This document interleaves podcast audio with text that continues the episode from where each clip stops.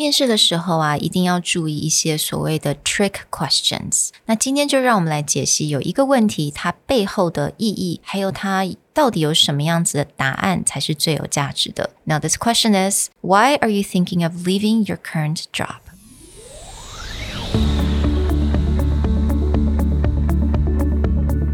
Hello，欢迎来到 Executive Plus 主管与沟通力的 Podcast。 I'm Sherry, an educator, certified coach, and style enthusiast. 我相信专业有效的沟通是语言跟逻辑的完美结合。And I'm Nick, a startup consultant, corporate trainer, and late night gaming junkie. I believe great communication requires the right mindset and solid frameworks. 我们希望带给大家职场英语的技能、跨文化沟通技巧与其他能帮助您成为出色领导者的工具。 Join us each week as we share our experience, research, and methodologies to take your communication and language skills from good to great.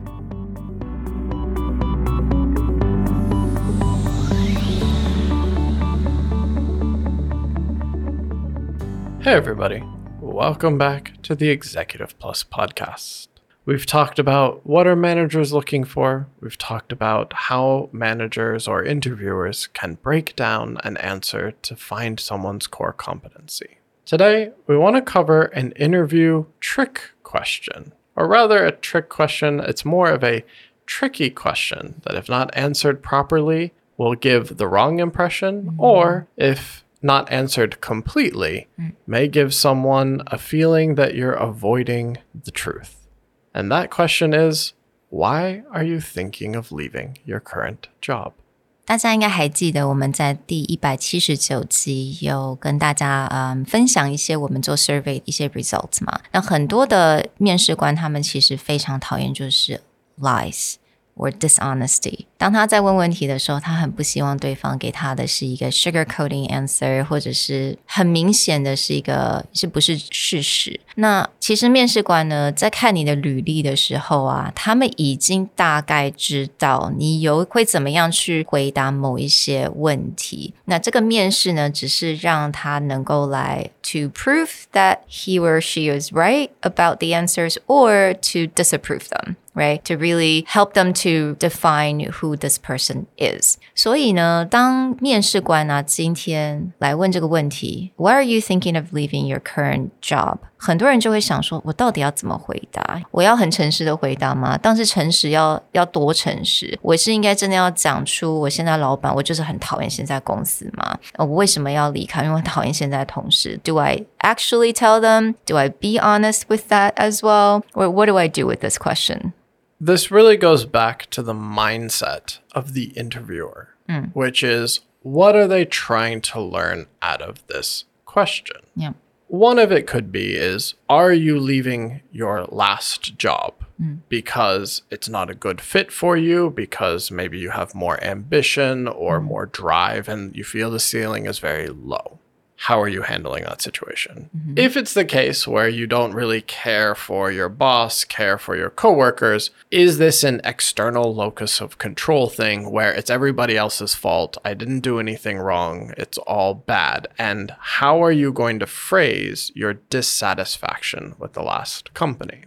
So it actually wants a straightforward answer. A funny story is the very first time that Sherry and I met, one of the reasons why I wanted to continue having a conversation with her is because she had a very blatant and honest answer to my question of why did you start a company? Do people want to know the answer? Of course, people want to know the answer. and I said, out of stupidity. and I think you just kind of laughed, right? Yeah, I just kind of laughed. But again, that blatant or that strong honesty mm. kind of intrigued me, right? Yeah. So you might be wondering, what does that have to do with this? But that's actually a similar question to why'd you leave your last job? Because yeah. she had had several careers in decent places. Yeah. But she came out and made this decision. Mm. And her answer, although, you know, it's humorous, it's very blatant, but that shows that internal locus of control. Right. I made this decision, even mm-hmm. if I, you know, question this decision, I made it and mm-hmm. this is mm-hmm. what I'm going to do. But I have to say though, 因为当时的场合真的也不是那么的 formal, right? I think we we're like talking during a break of a workshop. Right. So I have to say, 如果你在 interview 这样讲，you know, you have to see that 了解一下这个 interviewer 他的这个 personality，呃，或者他讲话的方式，yeah. But it was definitely one of the experience where I just feel like being honest is the best way to go. 我这边稍微解释一下，刚刚那个有提到 internal locus of control versus external locus of control。那中文呢，简单来讲，呃，一个就是 internal，就是内控者。另外一个就是外控者。那我们简单来讲，就是 内控者的人呢，他比较会面对很多困难的时候，他会自己找方式来自己解决。这种 external locus of control，他们比较倾向于是别人的问题，是经济的问题，是别人我的竞争者的问题。他比较会倾向去说是 kind of put the blame on others instead of solving it on their own。And I think this becomes really important when we get into that original question of yeah. why are you thinking of leaving your mm. current job? This mindset of I'm leaving because I'm seeking other opportunities, I'm seeking growth, or I tried everything I could and couldn't grow in my last company is very different than it's everybody else's fault, so I just had to leave. Absolutely，那还记得吗？大家应该都，我们刚刚有提到，在一百七十九集的这个 survey result 里面就有讲，很多很多的主管，他们要希望找到的人是他能够面对困难，而且会去解决困难。So that's a very important skill set or core competency people are looking for. And I think this comes because a lot of these people that we interviewed are mm. close friends, so we know a lot of the stories. Yeah. Where I've heard so many horror stories of like mm. someone someone comes and they work for like three days and then they just disappear. or even worse is like someone worked there for like a year mm. and every time that the owners or the bosses sat down everything seemed okay and then just one day they broke and they left and they were like you know you don't let me do this this is mm. wrong with the mm. company this is all bad but then it's not that the managers were unwilling mm. to make adjustments or unwilling to hear them for them it's like it was just being blindsided like yeah. they didn't even know that these were problems mm because someone never voiced their opinion. So there mm. wasn't an opportunity to adjust, mm. right? So when this person leaves, they're probably just going to go and badmouth their last yeah. job situation, but they may not have taken the opportunity to talk to their boss. Now, talking to your boss is not always going to fix it, mm. but showing that you took responsibility to try to solve the situation, to try and improve the situation, and you couldn't when you go into your next job, you have a good story. These mm. were the things I tried to do, but mm. the ceiling for my growth seemed lower than I hoped for, so I decided to move on.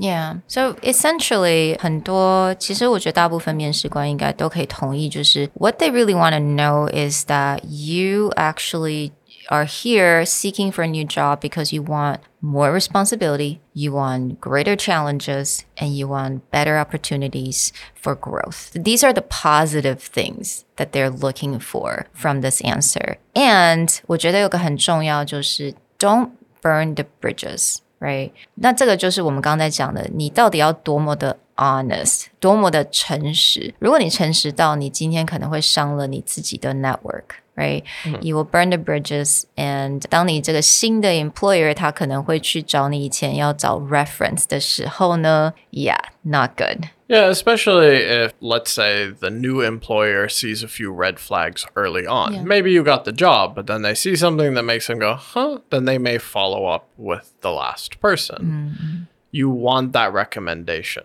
to mm. be good, mm. not that person like, oh, thank God they're gone. good luck. like, haha. Yeah. now it's your turn. your turn now, sucker. yeah. But the core of this is actually more looking at either from the interviewer or the mm. interviewee perspective is back to that internal versus external locus mm. of control. Now, interestingly, in the book we discussed last mm. episode, 101 Great Answers to Tough Interview Questions, he outlines like what not to do. Mm-hmm. Don't talk ill about your current employer. Yeah. Don't talk about how miserable you are at the current company or don't make mm. personal mm. comments of your coworkers, supervisor, right. company policies. Mm. I think this is all true. Mm. You probably shouldn't spend one hour in your interview and complaining about Yeah. how bad your job is.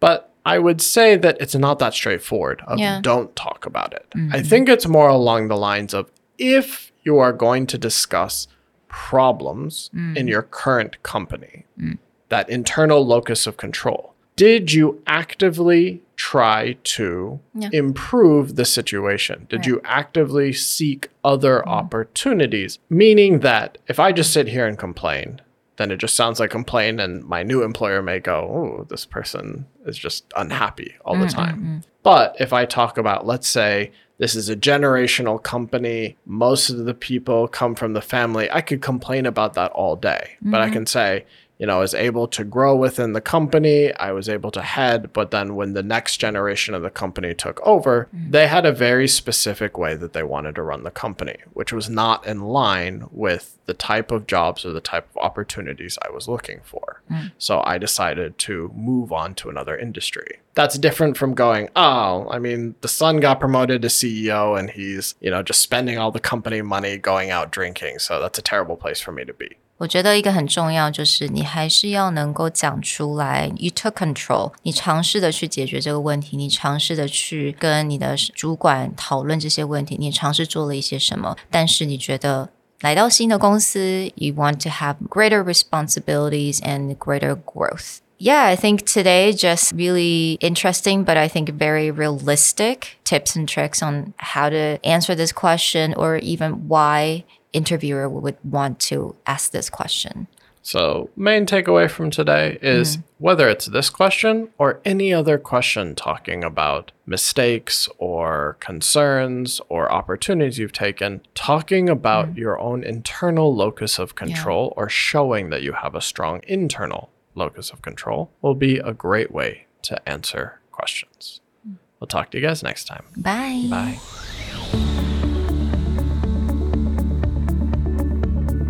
The Executive Plus podcast is a Presentality Group production, produced and hosted by Sherry Fang and Nick Howard.